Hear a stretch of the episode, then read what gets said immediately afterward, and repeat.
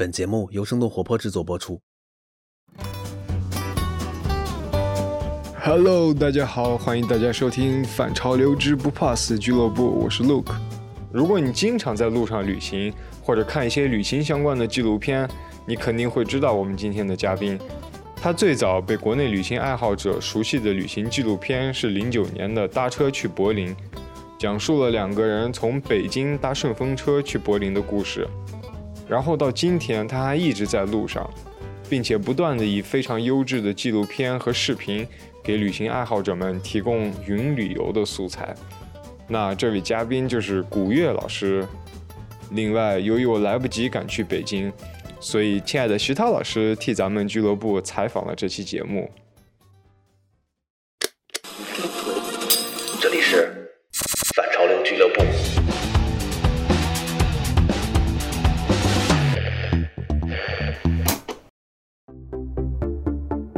欢迎来到反潮流俱乐部。今天我们的嘉宾是一个选择了远方和冒险的人。比如说，他曾经在北美大陆从最北的阿拉斯加一直穿行到美洲大陆的最南端阿根廷的乌斯怀亚。他也曾经探访过印尼雨林的原始部落，和他们一起打猎做饭，还骑着摩托车从北京一直到俄罗斯远东寒冷的北极圈。他还带着骆驼穿越沙漠。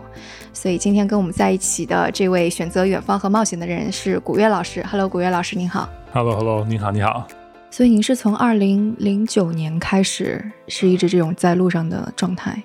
我是我的旅行生涯是在大学的时候，就是经常出去，在这个九十年代末 就开始玩。九九八年我第一次就是那时候是做那种的交流学生去意大利，在意大利呃学习完了之后又去东欧去土耳其，然后总共差不多半年的时间吧，在欧洲那是第一次。然后接下来的话，我是工作后工作两年后决定就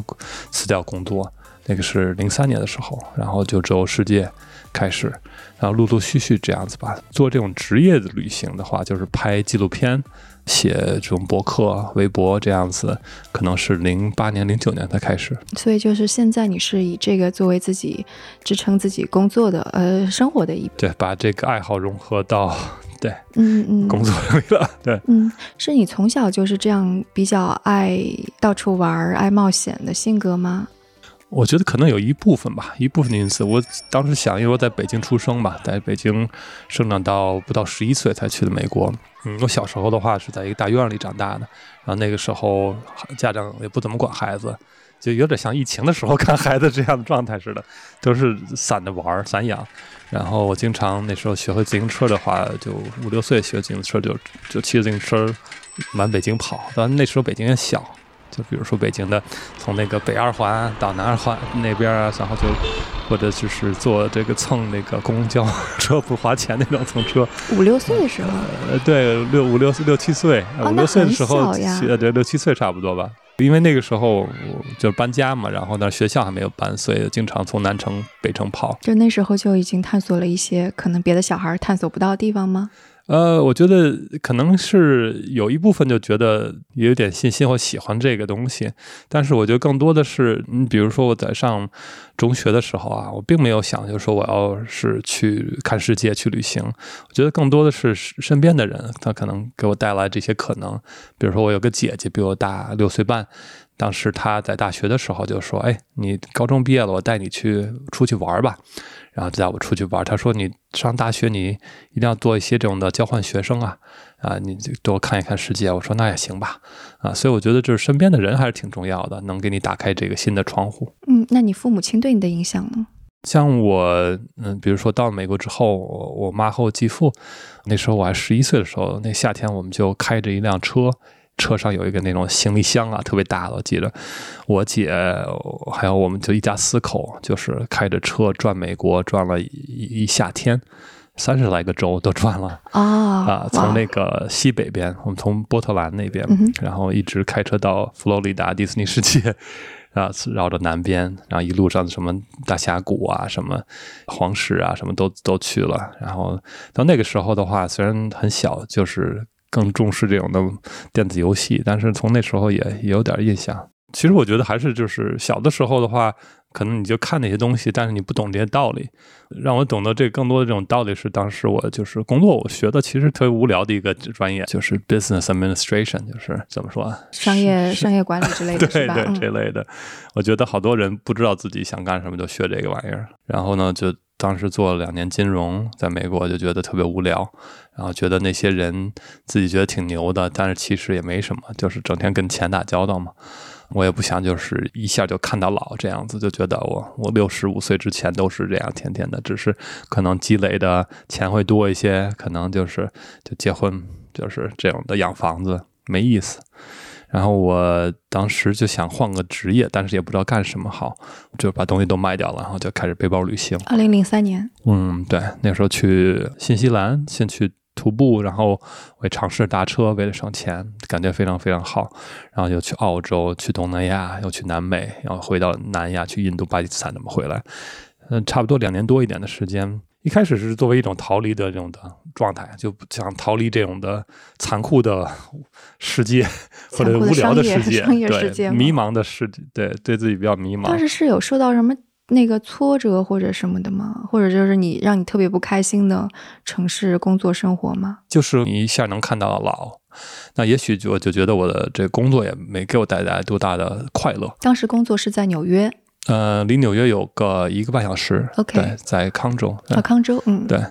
也是给一个特别大的公司做。我记得当时跟我的那个老板也是说嘛，他就说，呃，有一次我们开车出去去开会，就他就说，他认识一个另外一个一个副总，然后有一天工作特别累，猝死了。然后整个的这个部门的人啊，什么的公司人都觉得特别难过，然后就是手忙脚乱的，就不知道怎么办好。但是呢，过了半个月、一个月，找到新人了，然后也不需要他，啊，就觉得就是你只是一个这 cog in the wheel 是吧？就是你根本不需要 可替换的零部件 那种感觉。对，再怎么着的话，其实你也不不那么重要。然后呢，就还是为自己。着想点好，然后我就觉得那两年背包的时候特别节省，为了想在外边旅程时间更长，包括钱花完了，我也在路上打工什么的，然后就觉得其实物质的东西只能给你带来有限的这种乐趣或者满足，就更多的是还是自己的这种简单的生活，其实挺满足的。对，但最开始的时候会觉得远离城市生活会有心理障碍吗？我觉得倒没有什么心理障碍。我觉得心理像我的时候，我到了新西兰的时候，我记得头两周或者一个月，经常发呆的时候，我还会想工作的事情。就我觉得，就是当你这个身体在一个地方了，但是你的心你和你的思想，可能还是存在在你之前的那个生活中。感觉这说的就是我在度假时候的状态，嗯、是吧？就是虽然在一个地方度假或者周末，我还是在想工作。是是，尤其现在又不像以前的话，你可能就上个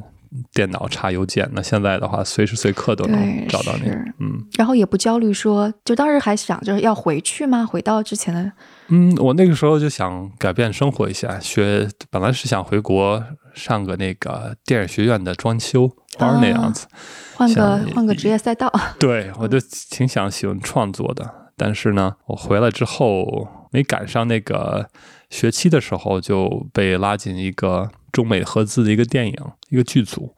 当时做那个双语的副导演那个。虽然我对这方面没有什么知识，现场边走边学，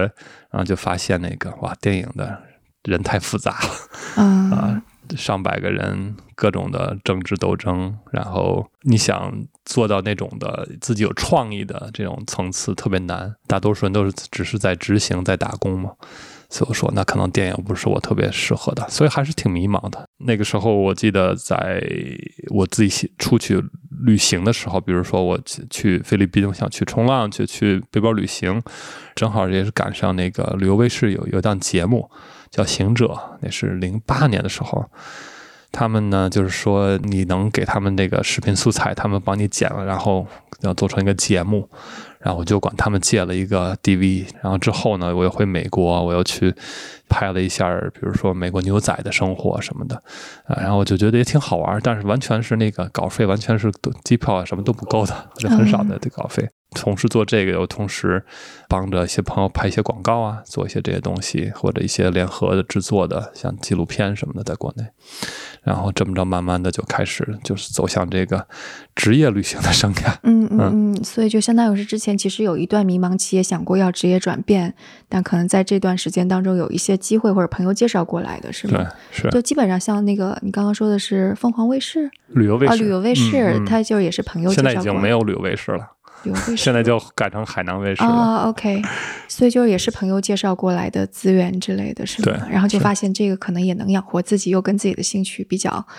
吻合。嗯，养活自己一直都没有想到，就跟我觉得就是像咱们刚才聊的这个，想找赞助啊什么，但是特别难。嗯啊，然后但是呢，自己就想去拍拍东西。其实包括现在也是，你掏掏起来这个做的又是十一二年的这种的职业的旅行者，先从拍纪录片给电视台，到这个做自媒体哈、然后做抖音什么的，然后发现就现在，尤其这五年内嘛，就很多人做各种领域的哈，做博主，然后做旅游的也非常多。但是我发现，就是大多数人还是当他们做起来，他们只是就是好多人就是接单，接这种的商业单对。一开始比较抵触这个，就特别商业的东西，但是就觉得啊，也得养活自己。但是呢，我还是就能找到赞助，但是呢，能找到的话我就做，呃，找不到我自己花钱也会做，就是拍一些我自己想要拍的东西，而不只是接这种的商业单，这个试驾活动啊，那个旅游局邀请啊什么的，觉得还是喜欢自己策划一些有趣的东西。嗯，你像比如说去印尼的这个雨林里边，或者去俄罗斯这边，都是我自己，就是每年我都会自己想到一些的有趣的东西来去做的。所以你每年会给自己策划一个地点。对，每年策划起码一个到两个吧，有趣的东西。今年的话，我是本来是想出国，有一个策划挺很酷的一个一个的行程，但是今年就是因为疫情嘛，所以就是我就改成这个叫一个出门转转，啊，就是发现我们城市周边的一些好玩的地方，一些小众的地方。也是因为我喜欢骑摩托车，所以就是骑着摩托车跟几个朋友，然后在周边去骑行看看，拍一拍东西。能透露说那个本来你计划今年是要干嘛的吗？本来我是想围着中国的边境线外啊，啊，对邻国走走过一圈。对嗯，本来是我想就是说边境的这些国家，其实我们对比如说欧美很了解，都去过，但多少人知道就是我们的邻国有多少个国家，这些国家什么样子？我们互相的这种文化交流什么样子，包括历史啊，包括现在的互相看待，这都不知道。其实我觉得挺有意思的。但这些国家我基本上都去过啊、但是我还还没有深度的这么走一下。所以是在边境线内，还是沿着外边的那线外个国家线外啊？就穿越这些嗯国家。对，就我觉得就是在中国这种的发展速度非常快，然后呢，大家也富起来了，路也修得非常好。但是呢，对于我们旅行者来觉得就是同化的太快了，所有东西都一样了，城市就是这些国家，好多国家它的变化并不大，或者就是跟我们的反差还挺大的，所以想去看看。你什么时候开始非常有目的的去策划这么一个一个的路线？比如说我最早零八年的时候，当时买了一个两三万块钱吧，好多好多钱。当时买了一个 DV 机，是吧？我想就是我回美国，然后就想，哎，我对这个真的非常看看美国还有没有那种的，像我们电影里那种牛仔生活，就想调查问，然后从那个时候就开始就觉得就挺有意思的。然后这些想法就是就随机的从你脑海里就蹦出来，然后你就去做了。对，是这样。就对我来说是，就职业这种的拍这种的内容的生涯，其实一开始我并不想拍自己，因为我觉得我自己也比较害羞，嘴又笨，特别不适合在镜头前。只是为了省钱，然后再找一个人的话，自己还得给人家掏这个路费什么的，又不好找。啊，所以你自觉得自己其实是一个内向的人。就是还是挺内向的，这迫不得已的开始去做的。对，我想可能很多听众是不太明白这种选择远方或者冒险的生活是什么样的。就是你能不能说一下，就是你遇到的最危险的旅程是什么样的？呃，总是会有人问我这个，我觉得好多时候就已经觉得厌烦了，是呃，也不是，我就觉得其实，在外边的话，没有那么像我们想象那么那么危险。当然，我做的一些事情可能有微微的一些的探险的这种因素在里边，但是大多数时间就没有那么危险。我觉得像最危险的是战战地记者这样子的人，那那我也不会是哪儿危险我去去哪儿跑。但是我听你的节目当中有讲过说，比方说在俄罗斯的尸骨之地，就路非常嗯非常的啊，尸骨嗯之路路非常非常的滑，对那些比较辛苦，我觉得想起来的话，比如说在那个印尼的巴布亚省那边原始森林雨林里边嘛，这个地方就是离这个现代文明很远的地方。你要是当时花了就是四天五天呃十天的时间，差不多到那儿，坐好几趟飞机，最后包小飞机，然后又包船。然后又要徒步进去，所以你是离着这个最近的文明可能要要三四天的这种路程才能到有医院的地方。那这种地方的话，就是去哪儿都有毒蛇啊，有很多蜘蛛，有带疟疾的蚊子，然后呢，你经常要过河。过好多这样，也有鳄鱼，但是呢，就是说还好没有什么太多的发生了。最危险可能也就是，比如说他们有那种的树屋，二三十米高的树上，他们会建那种的特别原始的屋子，全用木头建的。然后呢，它那个藤梯也是全用藤建的，没有任何的现代的什么钢铁啊什么这种东西，你很容易就踩断。那踩断的话，你就不知道后果是怎么样，而且你也离着医院很远很远的地方，呃，而且他们的体积都比较小，可能就是也就是四五十公斤这样子。但是我作为一个像将近九十公斤的人，然后我要爬这些梯子的话，就感觉万一这个梯子要断了的话，可能就一下就摔死了。而且之前有人在那儿摔死过，所以呃，当时觉得这个还是有一点危险的。所以你去的那个原始部落究竟是什么样？它是因为我之前会有朋友跟我说，就有一些原始部落，它其实已经现代化了，它只是一个旅游景点一样展现出来。所以你去的地 方民族园儿是吗？那种的。有点这种 嗯，就是就我不知道你你是主动去探访到了一个非常偏远的地方，还是其实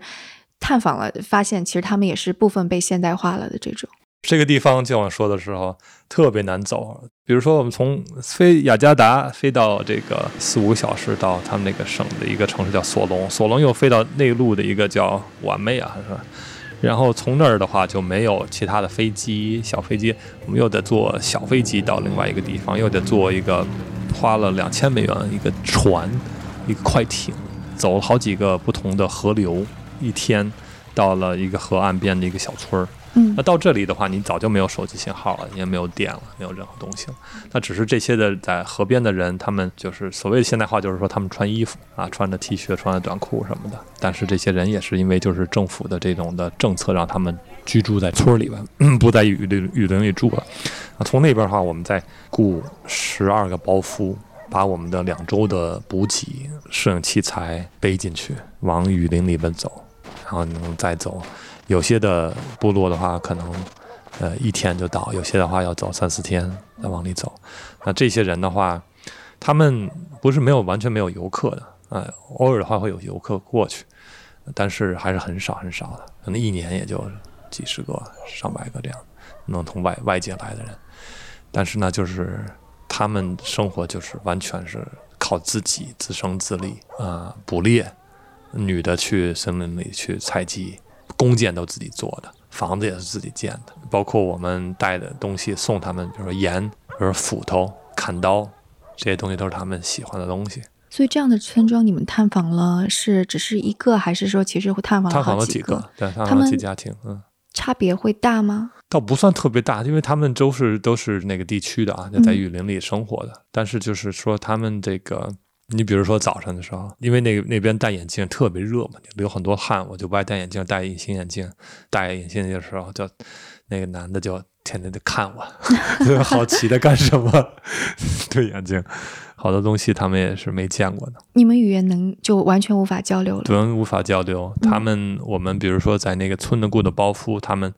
有人会当地的克罗威语，然后也会这个印尼语。那我们还有一个人是印尼语翻译成英语，但是经常翻译的，人家可能说一分钟、两分钟，然后人最后翻成英文就变成五六个词了，单词了。所以就说不定连翻译都没有明白，就是哎，就这么着吧，就这么着吧。主要是那个那个人的英语太烂了，所以啊，对对，他们自己语言也挺好玩的。但整个世界我忘了是有多少个语言，但是呢，巴布亚岛。这个岛上就就是有好几百个语言，而且这个语言它不是就是我们方言不一样，嗯嗯，比如说这个普通话和上海话，它只是它实际上是一个语系的哈。对。那在那边的话，它这是完全不同语系，因为它这个山很高很多的地方，然后雨林好多地方都是不通的，所以就经过这个人类到那儿，可能就是差不多得有三四万年前的历史了。然后呢，就是这个与世隔隔离那种地方形成不同的语系，然后就是学习语言的地方很有意思。然后他们的这个像克洛威的这个语言也是，比如说，我想我们问他们单词的时候，我想问，比如说是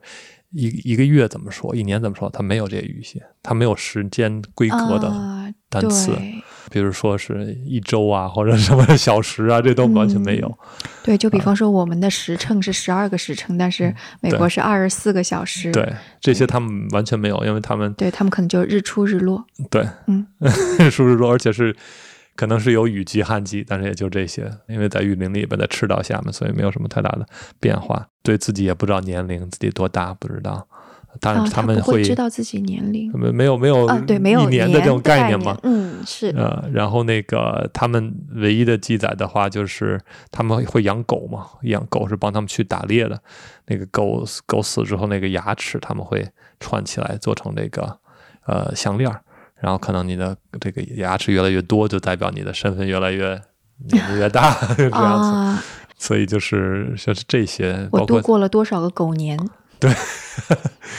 对。然后那个他们数数也特别奇怪，比如说我们数数的话，比如说用手指也都一样哈，就是有十个手指就数到十，你数到十一怎么数？那那咱们的话可能就是可能有用。用数字了哈，用写下来的东西。那他们没有这些东西，就是用身体的部分，比如说用胳膊肘、用耳朵、用头顶什么，这都算是数数。对，之前看一些就是人类学的书，就是发现这个山中间居然有人居住，其实是非常近的事情。之前就各种探险家都没有。知道这里边，直到好像有个直升机晚上的时候，突然发现，哇，沿着河谷居然有这么多人。对，然后不只有秦汉这种感觉。对，现在像整整个这个新几内亚岛的话，还有他们据说科学家说还有那么几十个部落是没有跟外界接触的。像我们去的话，这个部落是最早是八十年代跟外界有接触，但是还是比较少。那现在比如说在亚马逊雨林。有上百个部落没跟外界接触，然后他们就就也就说嘛，就是说这些人其实他们知道是有外边的世界的，但是他们可能听的一些的故事让他们抵触跟外界接触。就像安达门群岛，它也有在印度洋安达门群岛也有一个，他们这个有外界人想过去，他们就扔着这个就射箭。是吧？让不让你过去，不让你来，他们可能也是怕被被灭亡，会被。对，我觉得这种恐惧就跟现在美国说我们不能够 让墨西哥移民进来，或者欧洲说我们不能够伊伊斯兰人进来。对，其实那种心理的基础可能是类似的，觉得会威胁到我们自己的生存状态。肯定的，对，那肯定因为一一方面就是，比如说是从科学角度来说，就是免疫力嘛，没有免疫力就会死好多人。另一方面就是说这个。战争其实这些部落的话，经常以前会互相打仗的，也是为了女人啊，为了捕猎的地区啊什么的来去打仗。然后呢，就是他们为什么放的放在树上，可能也跟这有关系。你问他们这种之前的生活，包括这个年纪像我这种的，就是当时这个三四十岁的人，他们就是小的时候打仗的时候也把敌人吃过。啊，这吃过吃人，算他们就算食人族了，是吗？对对，但是现在的话，就是随着这个对外界有些接触了，他们也不吃了，部落中的打仗也少了。但是呢，就比如说我们找当地的这个包夫和向导，我们想去更偏远的地方，他们不带我们去，是因为他们不认识那边的人，会有危险啊。他们只是就是说自己的亲戚或者叫远亲什么的，他们知道，他才会去。啊，像这种的部落的话，当你不知道另外一个些人你不完全不认识的话，是很危险的一件对对事情。对，是我在那个人类学家写的那本书里边，我也读到了这个，就是说，如果是不熟悉的，就没有亲缘关系或者没有接触过的，真的是会把你给吃掉的 对，啊、就把你当成一个战利品啊之类的。这个人类变化还挺大的。印度的那一次是你怎么想到要去印度的这一个旅程的呢？印度是二零一四年，一想起来都六年了。我记得我最早第一次去印度是二零零五年的时候，第一次去印度觉得，这我的天哪，这是什么地方？这个跟其他的地方好不一样，因为真的他们这个太多元化了，从这个宗教啊，从这个习俗、饮食啊，所有东西，好多人说很奇葩，是吧？所以我就觉得印度还是挺有意思的。那个时候，一四年我是在拍一个系列叫《跟我去旅行》，我就带着不同人去体验不同的东西。所以当时我们是找两个人，一个是在北京的一个北漂，然后还有一个是一个在北京开出租的一个的哥，嗯，然后两个人一个人一个月的时间，然后这个北漂呢，我就带他去，嗯在那个印度的塔尔沙漠买头骆驼，然后要带她去穿越这个塔尔沙漠的一部分。然后呢，当时这个女孩呢，我们选了好多人，到最后选这女孩挺觉得好挺好玩的，哎，怎么选人的呀？就是他们给我发视频，当时就是在在那个微博上发视频艾特我一下，然后就就选中了她，叫王蓉，很可爱的一个小姑娘。然后呢，我问她你你那个运动怎么样？她说没问题，购物走一天都不累的。购物我心想我购我最我最烦走购物了，我走一天我都累死了，就那种的。但购物逛街走一天跟那个其他的是不一样的呀。对啊，但是我逛街我逛一逛一天，我觉得特别累嘛，所以我觉得那应该体力还好吧。嗯然后结果我们发现，就是那天我们出发的时候，因为可能我们走的也快嘛，然后他呢就是说也不算太瘦那个时候，所以呢就是走的一直慢，我们要一直在等他，然后说要不然把他放这个骑上骆驼上吧，然后那个骆驼也特别高，就是给他吓得吓哭了，嗯。所以说他 那好吧，那你就在我们给你送到路边上，给你找到路过的车，你在哪儿？你先回去待一阵儿，然后我跟那个两个其他的这个摄影师，我们几三个人就继续走。呃，那段的话，觉得就是真是挺累的，因为它这个气温到了九点多，你基本上没法再走了，正好是四月份，特别热，就感觉你在火炉子里走路似的，所以就到基本上九点半十点就得找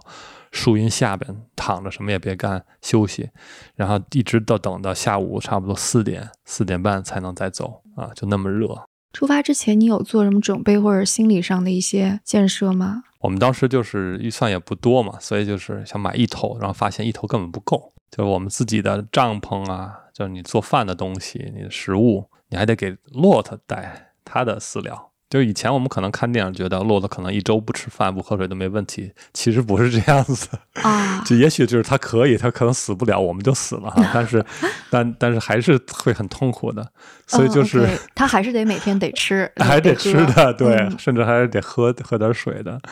呃，所以就是水的话，我一路上会找水源，但是那个饲料的话还得带着。所以我们发现，OK，一头骆驼根本解决不了，所以还得再又租了另外一条骆驼。啊，然后那个主人也跟着我们，但是我说你们别跟太近啊，就是我们往前走，你就能看见我们就行了。啊还想比比得想想自己独立一些嘛，就不想哦做成一个像那种的旅游团是那种的，别人带你就没意思嘛。嗯嗯，走了差不多八天的时间，但就是这个前期工作还是蛮重要的，不然万一哪一天你们找不到树荫的话，很有嗯可、其实其实还是有点危险的，对不对？暴晒啊，脱水啊，对对，还是在那边也其实让我发现它不像我们想象那种撒哈拉沙漠，就一望无际的沙丘，没有别的。它那个地方走着走着一个过一个小村儿，啊，然后总是能找着远处的一棵树，但是那个树就是树底下你可以看到好多的那个牛粪，已经被晒干的牛粪，因为他们那个牛也热，也会找阴凉地方。对，那个那个八天的时候，也就是没洗过澡，好像有一次洗了两次头发，是在这个一个是在一个湖里边，嗯天黑了去哦洗澡然后也不知道那个湖里怎么样，但是就全是青蛙声音，然后就洗吧，因为真的太脏了，到最后就是真的无所谓了，就是也不知道那水有多什么颜色，因为是漆黑漆黑的时候。嗯，这八天当中会有觉得特别啊受不了的那一天吗？我记得跟我们的一摄影师就是走的想死，的跟我说，他就觉得真是有点受不了，但是又不能不走。嗯，是每天都能够碰到小村庄吗？嗯，每天都能碰到，对，所以然后你们会在那里过夜？我们是带帐篷，第一晚上在沙丘睡，就是没扎帐篷，在沙丘，然后发现一刮风的话，一脸全是沙子，所以还是在帐篷里边睡比较好一些。但是就发现，就是好多东西，当你试了，你有这种浪漫的想法；当你试了，你才发现，比如说我们到了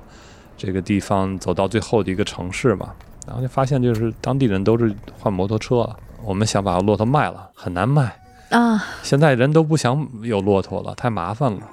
他们以前用骆驼，因为那边沙漠地带嘛，他们都是用骆驼去，比如说村里边去一个井，可能这个井有那么十几公里，他们用骆驼来把水拖过来。那现在的话，有拖拉机，有摩托车，就越来越用的这越少了。所以当时我们在牵着骆驼在这城里走的话，好多印度人也爱看我们干嘛呢？这是。那发现就是这个时代总是在变化，而且还是中国人拉着骆驼 对是吗？对对。嗯所以后来骆驼怎么了？所以最最后这个骆驼，我们还是就是廉价给卖了吧。发现我们买的时候，这骆驼觉得还行价格，然后人家一看，这骆驼已经当时多多大了，十六七岁了吧，就是已经骆驼寿命也就二十多岁，二十五四五岁就完了。然后这牙齿也不大好了，所以人家说你这木骆驼可能崴坑了。对，所以就相当于是一个人类六十岁寿命的骆驼。差不多吧，五六十岁那种的、就不太行了。嗯，然后是半价把它给卖了吗？嗯，反正是一种体验吧。看过一些电影，就是那还是在这个六十年代、七十年代，一个女的，就是特别喜欢骆驼。她在澳洲，她就是花了半年的时间学会怎么驯骆驼，带骆驼，然后她就穿越澳洲内陆的那种大沙漠，就是用我也忘了多久，几个月还是一年的时间，然后她也和三四头骆驼那么走，我觉得那个太酷了。她一个人。对对对，那个时候我想哇，才是真正的这种旅行。我我们这个只是一个小体验。然后是你说后半截是带了个的哥，对，当时我们招人嘛，真是特别难找，可能这的哥当时也是不怎么刷微博 那样子。我们找那个广播，就是一些的媒体，他们也没怎么帮我们。但是我们最后也是托朋友找了一个叫李磊的一个一个的哥，一个北京人，真是北京爷们儿那种感觉。他就是在北京开了十几年了，拉过世界各地的客人啊，在北京，但是他就是基本没出过北京，去过什么福州什么的，去朋友的婚礼，但是哪儿都没怎么去过啊，觉得就是挺逗的。然后想就是说，我们在印度租了一个三轮蹦子，就是嘟嘟车，你去泰国可能看到过，印度有好多这个一百四十五 CC 两冲的一个三轮蹦子。租了差不多有一个半月吧。我们从那个印度的 Kerala，就是 Cochin 那边是西南边西南海岸线，我们从那儿呢一直上往东北走，一直到北边的现在叫 Shillong 一个地方，中文我都忘了名字啊。开了差不多一一个不到一个半月，我他还有一个摄影师，我们三个人把这个嘟嘟车画了一个孙悟空的脸。然后装饰什么 LED 灯啊，什么迪斯科灯，迪斯科一个那个球啊，再装的音箱啊，然后也特别无聊，因为那玩意儿一小时也能开个也就六十迈那样子，然后就放着那个白眉大侠，你知道吗？放了这种的听书，然后就那岂不是也有很多印度人围观你们？对对也是。当时因为我们也是就是去拍纪录片嘛，也是提前找了一些挺有意思的一些点，比如说有个寡妇城，这个城是一个很神圣的一个城市，克里希纳的诞生城，然后有很多的寡妇在那边，就是被抛弃的家庭。其实不是整个印度都是这样子，但是呢，确实是加尔各答附近的那些村庄，它有一个习俗，就是说寡妇的话，当他们太老了，没法办家务活啊，照顾孩子，可能就会被抛弃了。有一个这种习俗，然后这些被抛弃的奶奶、姥姥，就这些人，其实挺残酷的哈。当然，通过中国这种思想来说，好多人他们就无家可归，他们来到克里希纳诞生的这个地方，有这种一些当地的慈善组织给他们免费的吃住，他们可能就是念经，呃，然后念经的话，可能一天给个几毛钱这样子，然后挺苦的。然后当时我就觉得这个故事挺有意思，想去采访采访他们。这个城有多大？其里边会有男性在里边嗯，工它这个城市是个呃一个很神圣的，像比如说像麦加哈，但是在印度的话，它有好几个这样的城市，瓦拉纳西其实一个是吧？啊、那是这个叫哎呦叫 叫我得看一下地图了那个名字，但是它是也算算是四大神圣的城市之一，这个的宗教是呃，印度教。就印度嗯教，对对嗯对。当时说的那个寡妇城，我们只是就是说这个故事挺有意思，就这个人群呢、谁能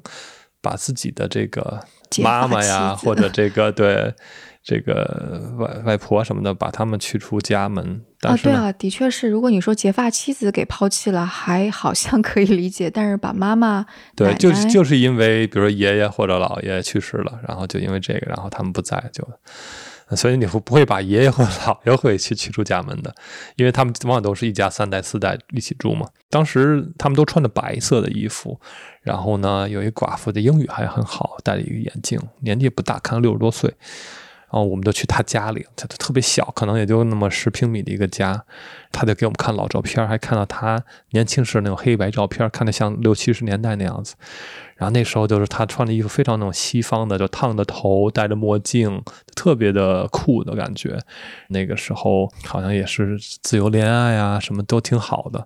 他具体是怎么来的，他也不爱说，就一看就比较痛点说到了。但是当时他们，他就说以前他是在加尔各答这种地方哈、在什么俱乐部也可以唱歌什么的，他们就给我唱一首歌，就觉得特别美，就是感觉像那种老黑胶唱片的那种感觉似的，老电影。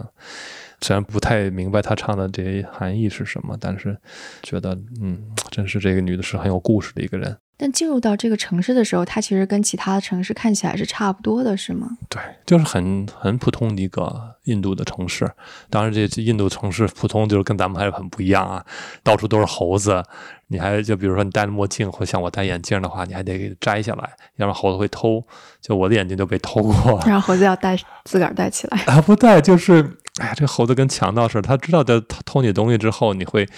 给他吃的来去交换啊。啊，对，像我就是我还没走路，我是坐着那个就是人力的那种呃自行车那种的，在后边坐着。突然的话，那个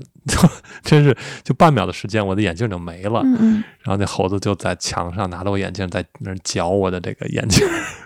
在在看，然后赶快的这个当地人就拿着香蕉给他，然后他就把眼镜扔下来了。但是被被他嚼过了，已经被嚼过了，我现在还有那个那副眼镜呢。嗯上面有个猴子的牙印儿。对是啊，嗯啊，我就觉得，然后印度发生的东西太多了，比如说他们好多那种的神圣的爸爸，就是或者就修行苦行僧那种的，我们也拍了一些他们的苦行僧。啊，所以让嗯你记忆非常深刻。因为印度教它是一个，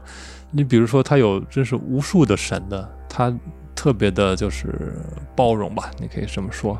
有些苦行僧呢，他们是比如说我们像的那种的比较正派的哈，那有一些的话，他是练的比较阴的东西，像采访那个艾古里爸爸阿古里爸爸，他们是西瓦的修行者。他们的老师是西瓦神，然后呢，他们希瓦神是一个什么样的西瓦，神哎呦，这叫 那那西瓦是这样，他是几大神之一嘛。西瓦神是那个 God of Destroyer，啊呃，他是毁灭之神，毁灭。之神，但是没有毁灭，也没有复生，嗯，嗯所以呢，就是他是一个很重要的一个神。瓦拉纳西是他的居住的地方。那瓦拉纳西所有的印度教的人觉得他在那儿能死去了之后，他能这个逃出这个生死的这种循环。好多人去瓦拉纳西的恒河也把这个水带回去带回家，是神圣的水。所以希瓦是很重要的一个神，但是呢，这一派的这个苦行僧就是特别的奇葩，就是说，一般修 修炼要八到十年才能到这个阿古里巴巴。然后他们修炼是怎么着呢？他们经常是在这种的火化场旁边修炼，甚至在尸体上打坐。他们要每个人要需要一个骷髅的喝水杯，就是真人骷髅的喝水杯。他们的信仰就是我的理解很有限了啊，但是这是我通过这些跟他们聊天还有其他东西聊的，就是说没有什么脏和纯净的东西，就是他们会经常的用很我们想到脏的东西来去修炼，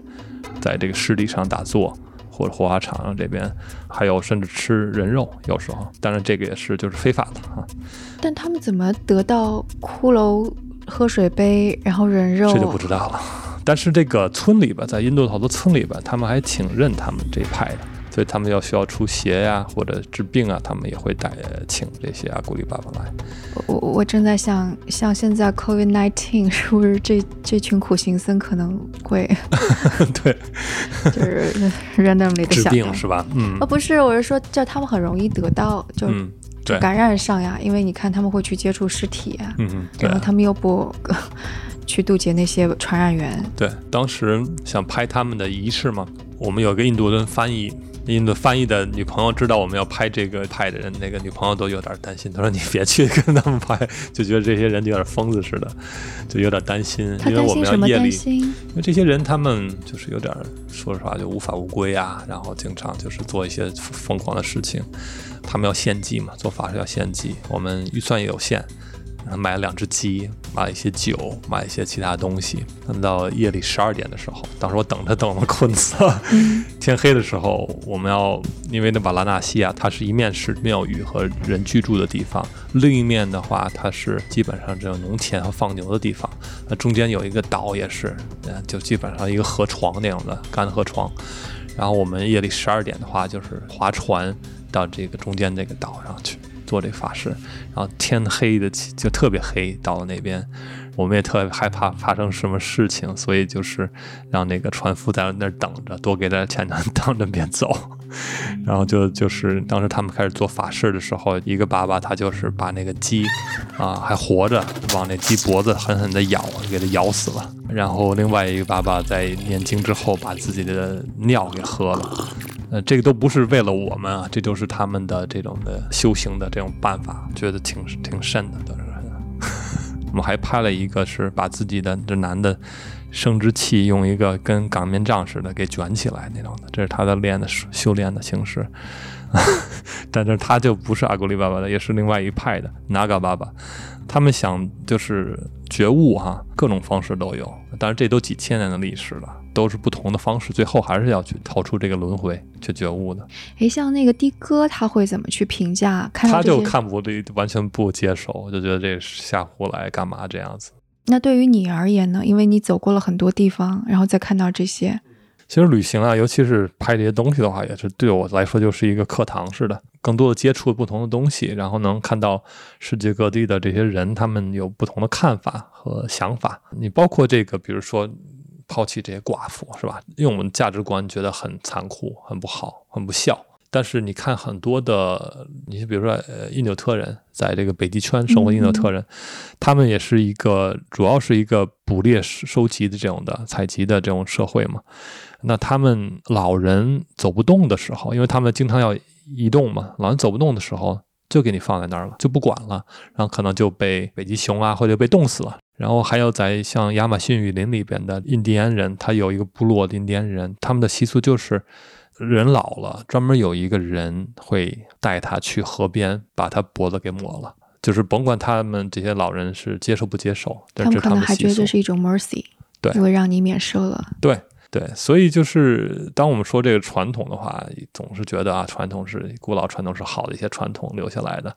好不好？我觉得就是其实完全是根据我们自己的价值观而看。对我，我其实书里边读到说，那个为什么我我们人类开始演化成尊敬老人，就是尊老的这个习俗是，也是跟农耕社会慢慢开始有关的。因为你需要记住之前是怎么种啊，或者之前有过这种极端天气，对人类是怎么应对的，所以他们需要更长远的记忆。然后这个时候，老人的智慧、老人的经验是非常重要的。对，但是对于刚刚说的那个采集狩猎，可能他们就不是这样子了。是嗯是，现在有有了电脑，有了 AI，那我们又 价值观又在 因为老人就 就我在想嘛，就是好多时候，比如说吃肉吧，虽然我自己也吃肉哈，但我总觉得就是说，我们现在看吃人肉就觉得是一个特别的不，就是不好的东西，不，道德的东西。那可能也许再过一百年后，人都会看我们吃动物的肉，都觉得特别不道德，特别的嗯残忍。这么养这个猪、养鸡，这样子生那么残酷。包括也是婚姻，是吧？也是觉得现在是婚姻是是是这样一个浪漫的一个神圣的东西，但过也许一百年后，可能很少人会结婚，是吧？嗯所以然后家庭就瓦解了。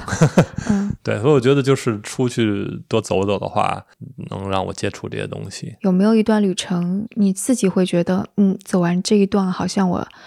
对很多东西的理解其实还蛮不一样的。就我相信每一次可能都会有点不一样，但是可能那一次对你的冲击是最大的，对你改变是最大的。你这么说，是我确实有，我得想想嗯是是哪一次了。嗯，我让我让我想想吧。好，嗯，很多次都是这样。你比如说，之前去非洲，尤其是黑非洲、是吧？撒哈拉以以南的这个地方，总觉得会很危险，会不会被绑架、被抢劫、被偷什么这样子？是不是很多的战乱或者这种的传染病？其实我去了之后就觉得，哇，其实这个地方很好，当地的人也非常的，你就你看到最多的笑容，可能就在非洲啊，是吗？啊，人人特别容易朝你微笑。他们虽然物资上的东西不多，但是他们还是很多人都很友好，或者过的生活觉得挺乐观的。是因为其实并没有去那个就是战争发生的国家，是吗？也路过了一些这种地方，当时我们去这个苏丹也好啊，或者去一些埃塞俄比亚的地方啊，会不会有更危险？其实也没这样，当地的人也基本没怎么刁难我们。整个的体验还是非常好的，交了很多朋友，现在还要保持联系。尤其我就我我也发现自己，就是说，当我有一段时间不出去了，我会觉得对外边的世界有一些恐惧，可能没有那种安全感似的，因为不熟悉嘛。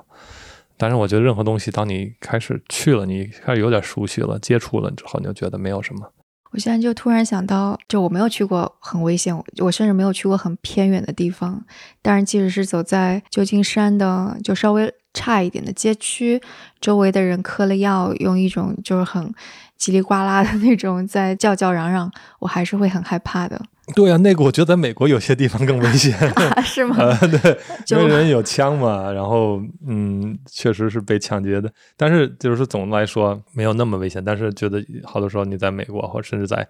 比如说在巴黎呀、在马德里呀、或者巴塞罗那这种地方，中国游客多的地方，都知道中国游客哎，人拿个 LV 包，拿个 Rimowa 的箱子啊什么的，都是拿现金什么的。我记得我第一次在那个旧金山的 downtown 的地区要做一个采访，我就像在别的地方一样，在咖啡馆外面的桌子上拿出了我的电脑。当时我采访的是一个旧金山市政府的人，然后他来了之后，他又跟我说：“你赶紧把你的电脑收起来。”说很容易就被抢走了，我就把电脑赶紧收起来。但当时因为就是在跟他相当于一边走一边做一个采访，我是拿着手机想要录的。他看到我拿着手机，他说：“你最好手机也赶紧收起来，不然就被抢走了。”对，然后那一次我就意识到啊，在这种地方其实是危险的，对这是第一次。但是像你们在非洲呀，或者在其他的地区，是像印度或者印尼，不存在你们的装备或者设备被抢走这个问题，是吗？啊，也得要小心。就比如说约翰内斯堡啊，嗯就是南非的 Johannesburg、嗯那个地方，确实我们我们的搭档被被抢过，但是他有点不小心，你是说也在城市里，对对对？城市里边，然后那人家指着刀指着枪给他把他的手 iPhone 拿走了嗯，啊，但是他有点不小心把窗户开下来了，在一个不好的一个地区。你要是去巴西的话，也会有这种问题，但是他当地人也不会被抢。你作为游游客的话，你也会一样的。就是现在我们就是聊天的这个地方，其实是在北京二环内的一个小四合院儿里边儿。嗯，所以。你你每次从这种就外面 回到城市当中，会有不一样的感觉吗？其实我觉得就是说，经常在路上的时候，让你能去珍惜你平时的这种的很普通的生活，比如说、洗热水澡啊，有床啊，然后呢，每天基本上就是起来不用用那么几秒钟想想你在哪儿啊，啊，或者就是有好吃的呀，有朋友啊这些东西。所以其实你在路上的时候也是处于一种苦行僧的状态，就是有的时候也会有忍不了的状态，对不对？对，就不算忍不了，只是稍微有点受罪。但是就是说，当你有人生有反差、有对比的时候，你才会珍惜嘛。平时在北京的生活啊，就是一个很平静的生活，然后我可以出去，我这个对比的话，我就觉得两边我都很珍惜。所以在路上的时候有没有过那种说我下次肯定不出来了，干嘛受这个罪的时刻？会有，你比如说去年一九年的时候去楚科奇，像俄罗斯的最东最北边，它是嗯在这个北极圈内，就是北边是北冰洋，东边就是白令海。嗯嗯的地方，然后我跟俄罗斯人，我们俩骑着摩托车在那边穿越，对，好多地方都无人区，自己带着帐篷、带着补给、带着汽油。去之前的时候焦虑了很久，焦虑为焦虑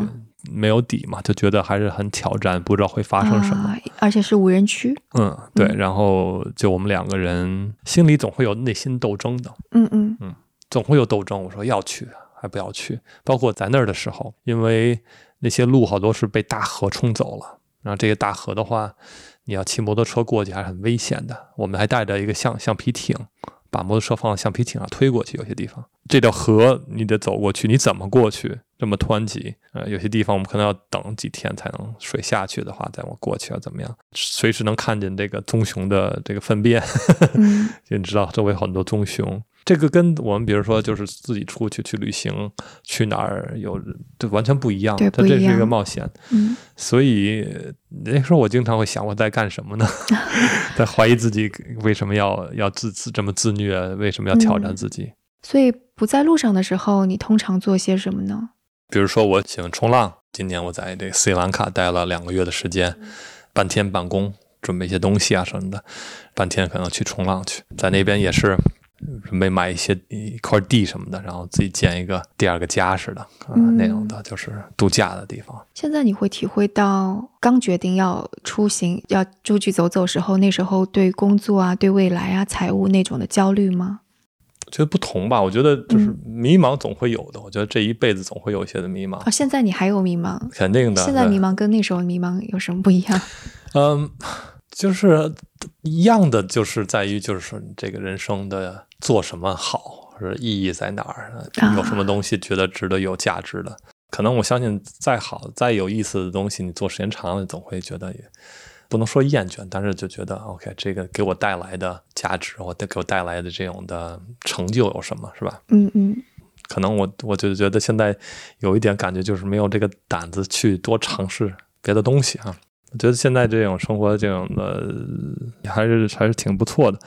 但是就比如说，哎，我要想什么就就做个当个艺术家了，或者就是 呃做点我可能不会想象自己就是比如上班什么的再去做个导演。啊，呃这倒不可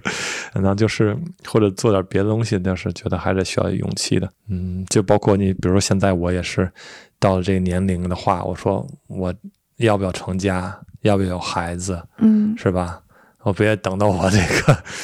就是变成老头了再想这些东西，然后这个也是自己也会在在想。那比如说，如果是成家有孩子了，那我现在生活可能会啊呃适不适合是对，嗯会牺牲很多。我要不要啊怎么着的？这个有时候也会想这些东西。所以就是，哎，好吧，人生无时不刻都会焦虑的。对对，嗯都会有焦虑的。对我觉得就接受吧。对对对对，我觉得不焦虑就是 是是不正常的。对嗯，还有包括就是你又会觉得特别孤单的时刻吗？我觉得孤单的话，在路上，尤其是自己旅行的时候，会有一些。我记得记得那个还是零八年的时候，呃，零九年的时候，自己去那个伊伊拉克北部，那个叫库尔德斯坦那边，真是没有其他游客的。其实也不长，好像就四五天，五天来着。但是你没跟人聊天的话，你就觉得会有一定的渴望跟别人沟通聊天的时候。嗯，四五天的时间。那每个人都是希望有一些的交流的，但是对我来说，一个人的时候，我会更多的机会会去观察，走在大街上啊，走在森林里啊，你观察不同的东西，嗯嗯，观察的就去观察，因为你比如说有个搭档的时候，你总是跟他在聊天，但是当你一个人的话，你就是眼睛会真的打开，然后你就去看周围，你会观察，就是说啊、这边是这么人是过马路的、骑自行车的，还是楼是这样子的什么的，他们这边生活是怎么样，饭后是这么着出来，怎么怎么样的。你写日嗯记吗？以前写，自从有这个智能手机后，真是毁了好多东西，好好习惯。自从做自媒体的话，感觉就是说，就好多东西想法会发到自媒体上、微博上、和朋友圈儿什么其他的，但是发完之后，你就有时候没有那么多欲望来去写。像我也是，我做完节目或者写文章之后，我基本上就不会再输出些什么东西了，嗯，觉得我要讲的话已经讲完了，对，就这种感觉。是。嗯，但是呢，在某些方面，因为咱们这个是比如说对外的，给别人看的，对，它不是你自己内心的一些东西，或者细腻的东西就给抹掉了。对，嗯所以我好多时候，我觉得以前当我觉得那种特别孤独或者无聊的时间的话，会真是在房间里会写日记，写写内心的这些东西。但是现在的话，就用这时间来去刷手机了，就真的挺可悲的。所以又是一个那个现代性消磨了一些过去生活方式的一个东西。对，是的。嗯嗯，那那今天非常感谢古月老师给我们带来了很多好听的故事，然后以及一些算是路上的人生感悟吧。我觉得很多东西其实你如果没有出去，没有经历过，你是感受不到的。然后我们现在就相当于是通过古月老师的讲述，我们自己非常快速的体验到了很多东西。呀，现在非常的高兴能跟你分享这些东西的是，对，好，那我们下次节目再见。好嘞。